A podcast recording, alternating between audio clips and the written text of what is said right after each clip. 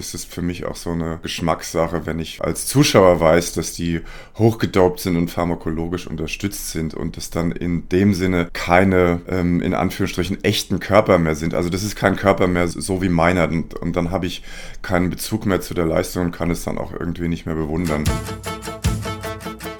Von Meilen und Zeilen. Abenteuer direkt aufs Ohr. Der Podcast des Delius Glasing Verlags mit Tim Kruse. Heute wird's psychologisch. Wir versuchen Jan Ulrich besser zu verstehen. Der Journalist und Autor Sebastian Moll hat das Buch Ulle geschrieben. Jan Ulrich, Geschichte eines tragischen Helden. Sebastian, du lebst seit Jahren in New York, warst selbst Sportprofi, hast als Journalist an Jan Ulrichs Seite gearbeitet und hast diesem verrückten Zirkus vor Jahren den Rücken zugedreht. Und dann plötzlich kommst du mit diesem Buch um die Ecke, eigentlich ganz und gar nicht aus dem Nichts, sondern weil du die Erkenntnis hattest, dass wir in einem kranken System leben. Einem kranken Sportsystem erst recht, das seine Protagonisten krank macht. Wie krank hat es Jan Ulrich gemacht?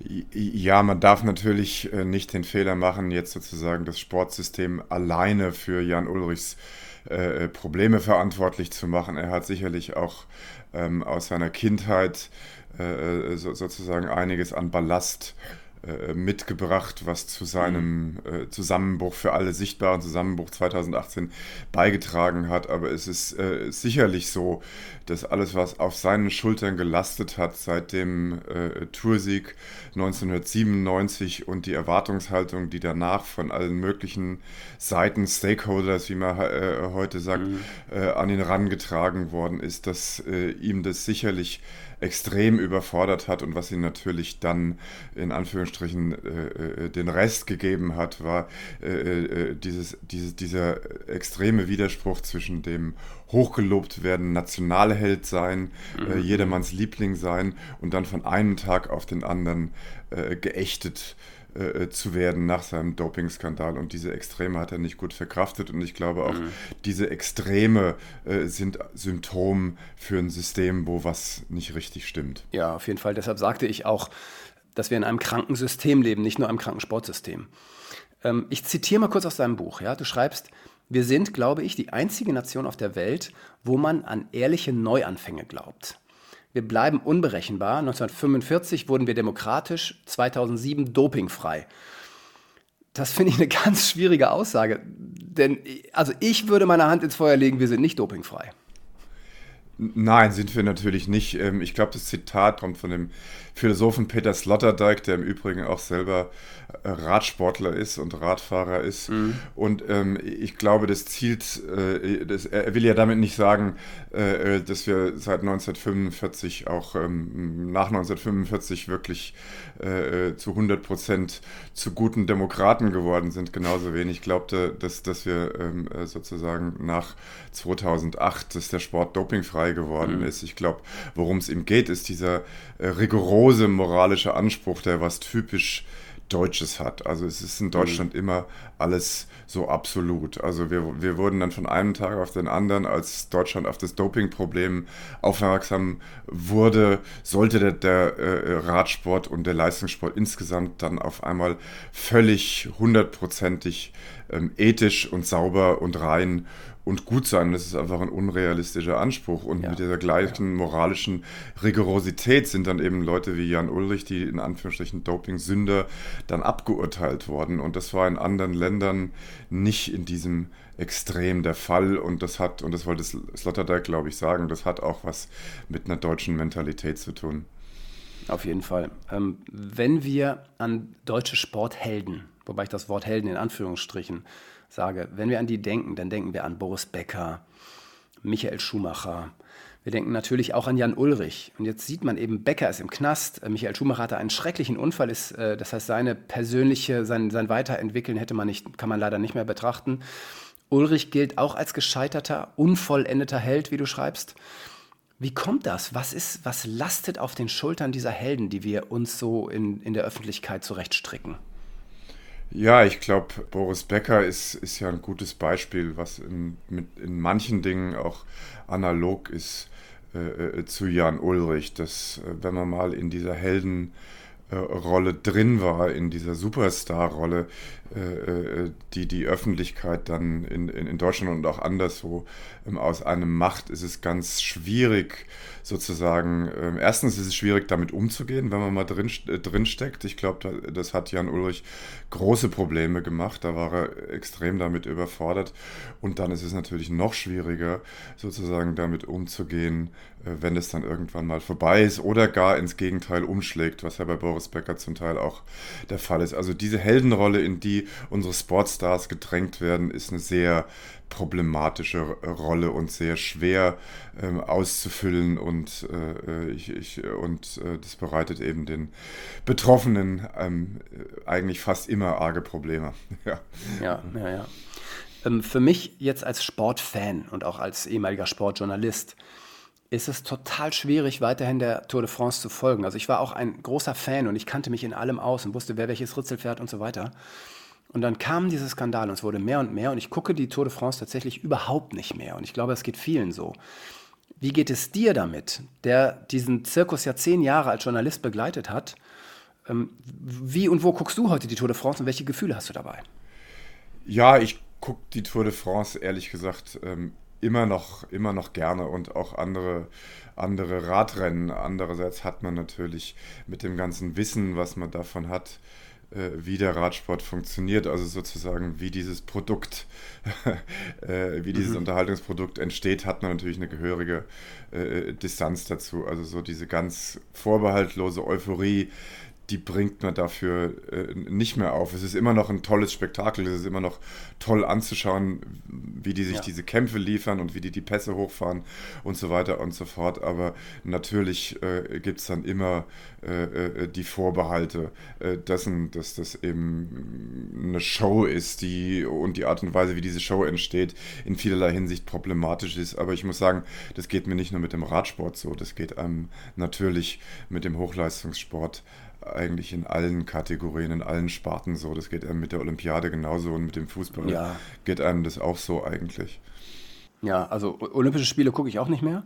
Ich bleibe allerdings als ehemaliger Fußballer natürlich Fußballfan. Da kann ich mich nicht gegen wehren und frage mich, wieso gibt es da keine Dopingskandale? Das kann nicht sein bei den Milliarden, die da fließen, oder?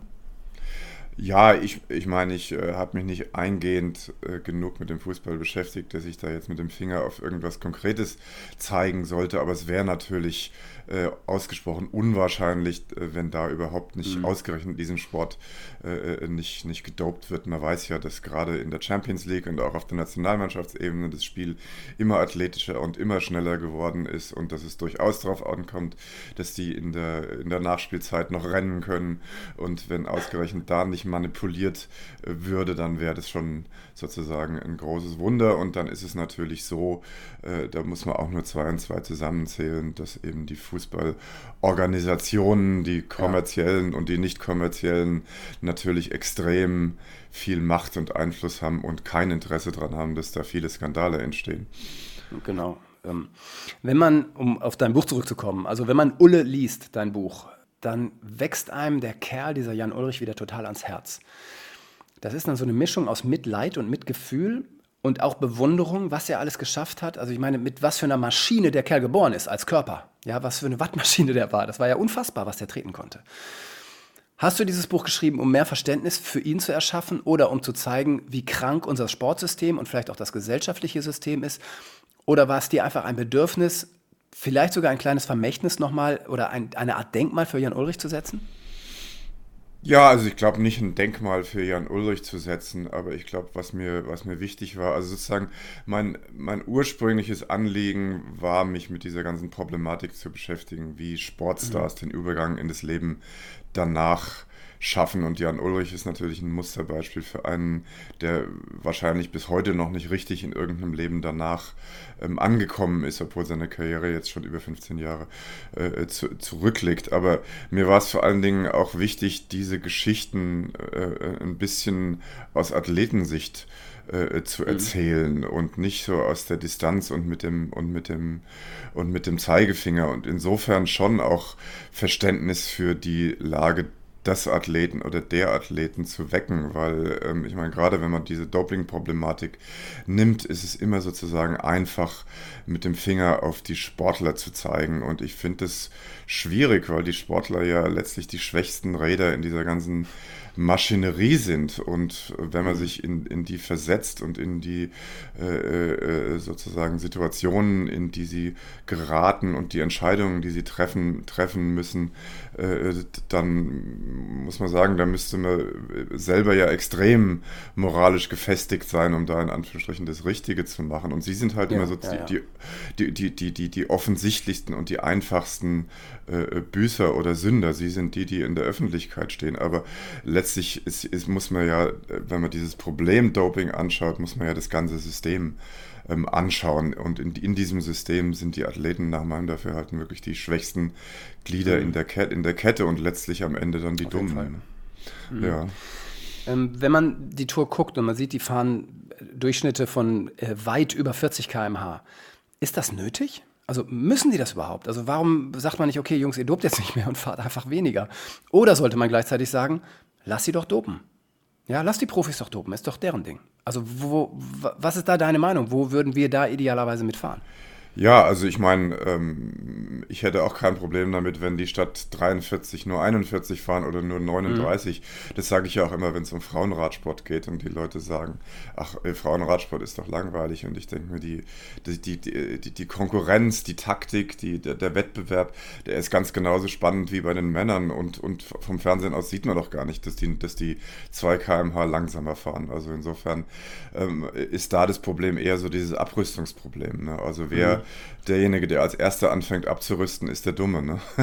Genau, ja, weil er verliert. Ja, ja. Weil, er, weil, er, weil, er verli weil er verliert, ja. Und wenn man dann erstmal in diesem System drin ist, ist es ganz schwer, äh, da wieder auszusteigen. Das mit der Dopingfreigabe.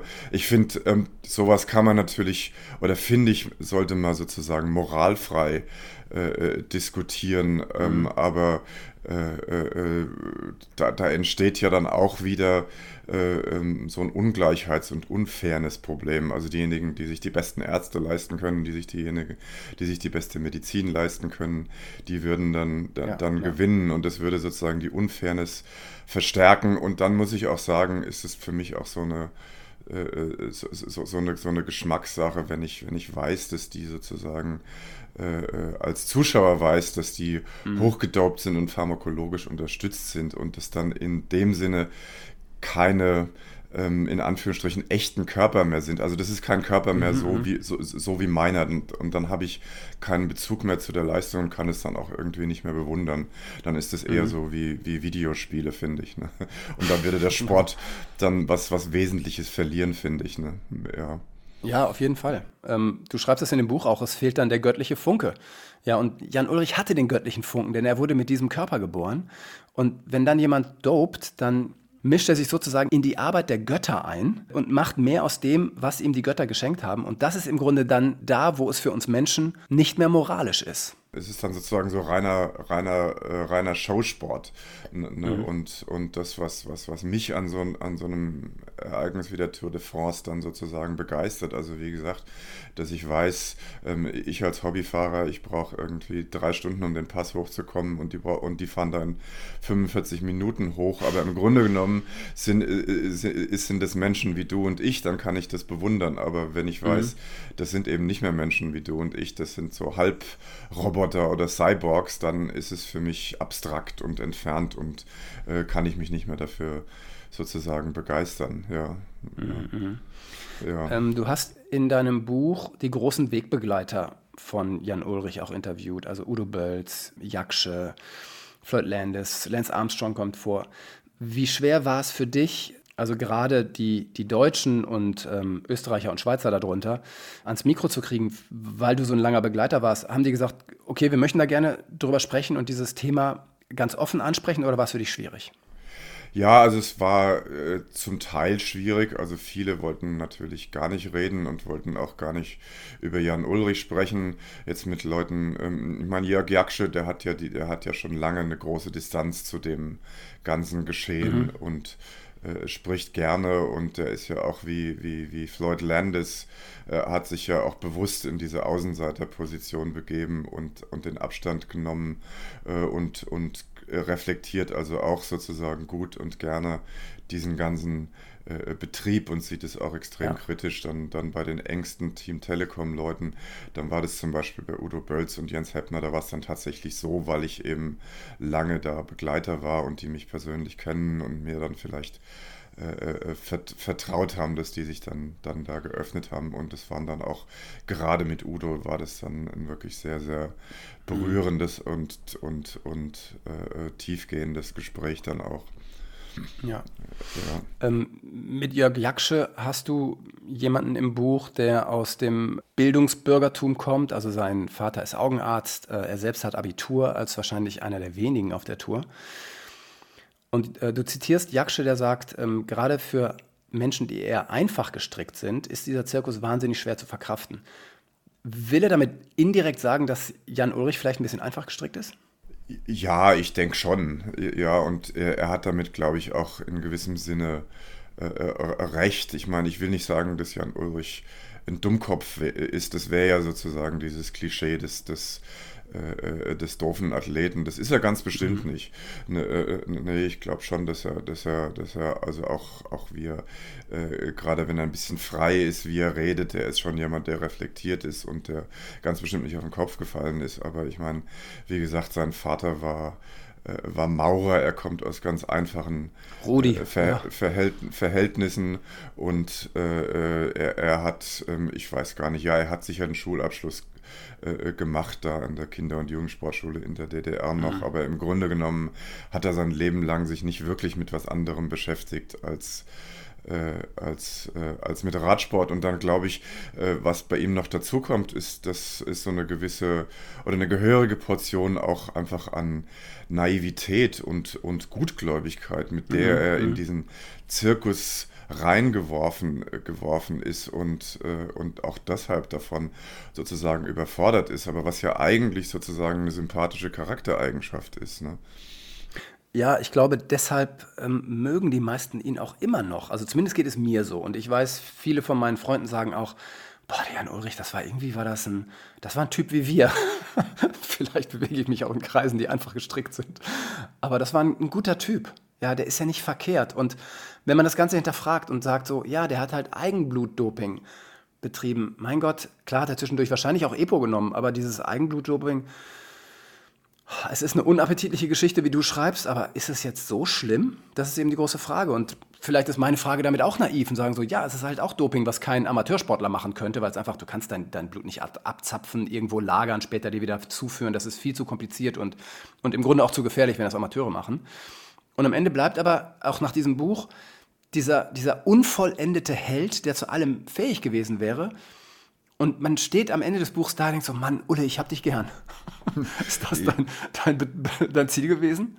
Ja, ich meine, das ist ja schön, wenn das sozusagen ähm, übrig bleibt, wenn man mit ihm sozusagen mit, äh, mitfühlt und ihm sozusagen auch viel Glück dabei wünscht, dass er jetzt äh, doch äh, noch im Leben, im Leben ankommt und mit beiden Beinen da sozusagen zurück, zurückfindet in eine stabile Existenz. Und äh, wenn du sowas wie Eigenblutdoping ans äh, äh, ansprichst, ich stelle ja in dem Buch auch, ich drehe ja die Frage sozusagen auf den Kopf, weil es ist ja so, mhm. so, so, so, so ein Konsens, dass das Doping was Schlechtes ist und Doping den Sport kaputt macht. Das kann man natürlich erstmal so stehen lassen, aber wenn man es historisch betrachtet, ist es ja so, dass es nie einen Radsport ohne Doping gab. Ne, ne, das heißt, und mhm. diese Ansprüche an einen dopingfreien Radsport, die kamen ja erst viel, viel später. Das heißt, im Grunde genommen hat sich, haben sich ja 80 Jahre lang hat sich ja niemand dran gestört. Und auf einmal sollte der Sport dann sauber und ethisch und rein sein. Und gerade wenn man über sowas wie Eigenblutdoping äh, spricht, das gab es ja in den 80er Jahren schon so, schon, schon, da hat ja Conconi damit angefangen, mit Francesco Moser und so weiter und so fort. Mhm. Und es war ja völlig völlig legal. Das war ja, war ja überhaupt nicht, war ja überhaupt nicht illegal, sondern das ist dann alles so, im Nachhinein wird es dann verteufelt, aber dann wird es auch in, auf einmal äh, äh auf eine Art und Weise verteufelt, die dann so übersteigert ist, ne, mit so einem absoluten moralischen äh, Anspruch und was dann eben zu so einer Kriminalisierung und Verteufelung von Leuten wie Jan Ulrich und anderen Fahrer seiner Generation geführt mhm. hat, was dann letztlich, finde ich, äh, äh, einfach zu weit geht und dann irgendwann auch nicht mehr gerechtfertigt ist oder fair ist, in Anführungsstrichen. Ja, ja, ja. Glaubst du, dass Jan Ulrich irgendwann ein geregeltes, ganz alltägliches Leben führen kann, so wie der Durchschnittsbürger in unserem Land?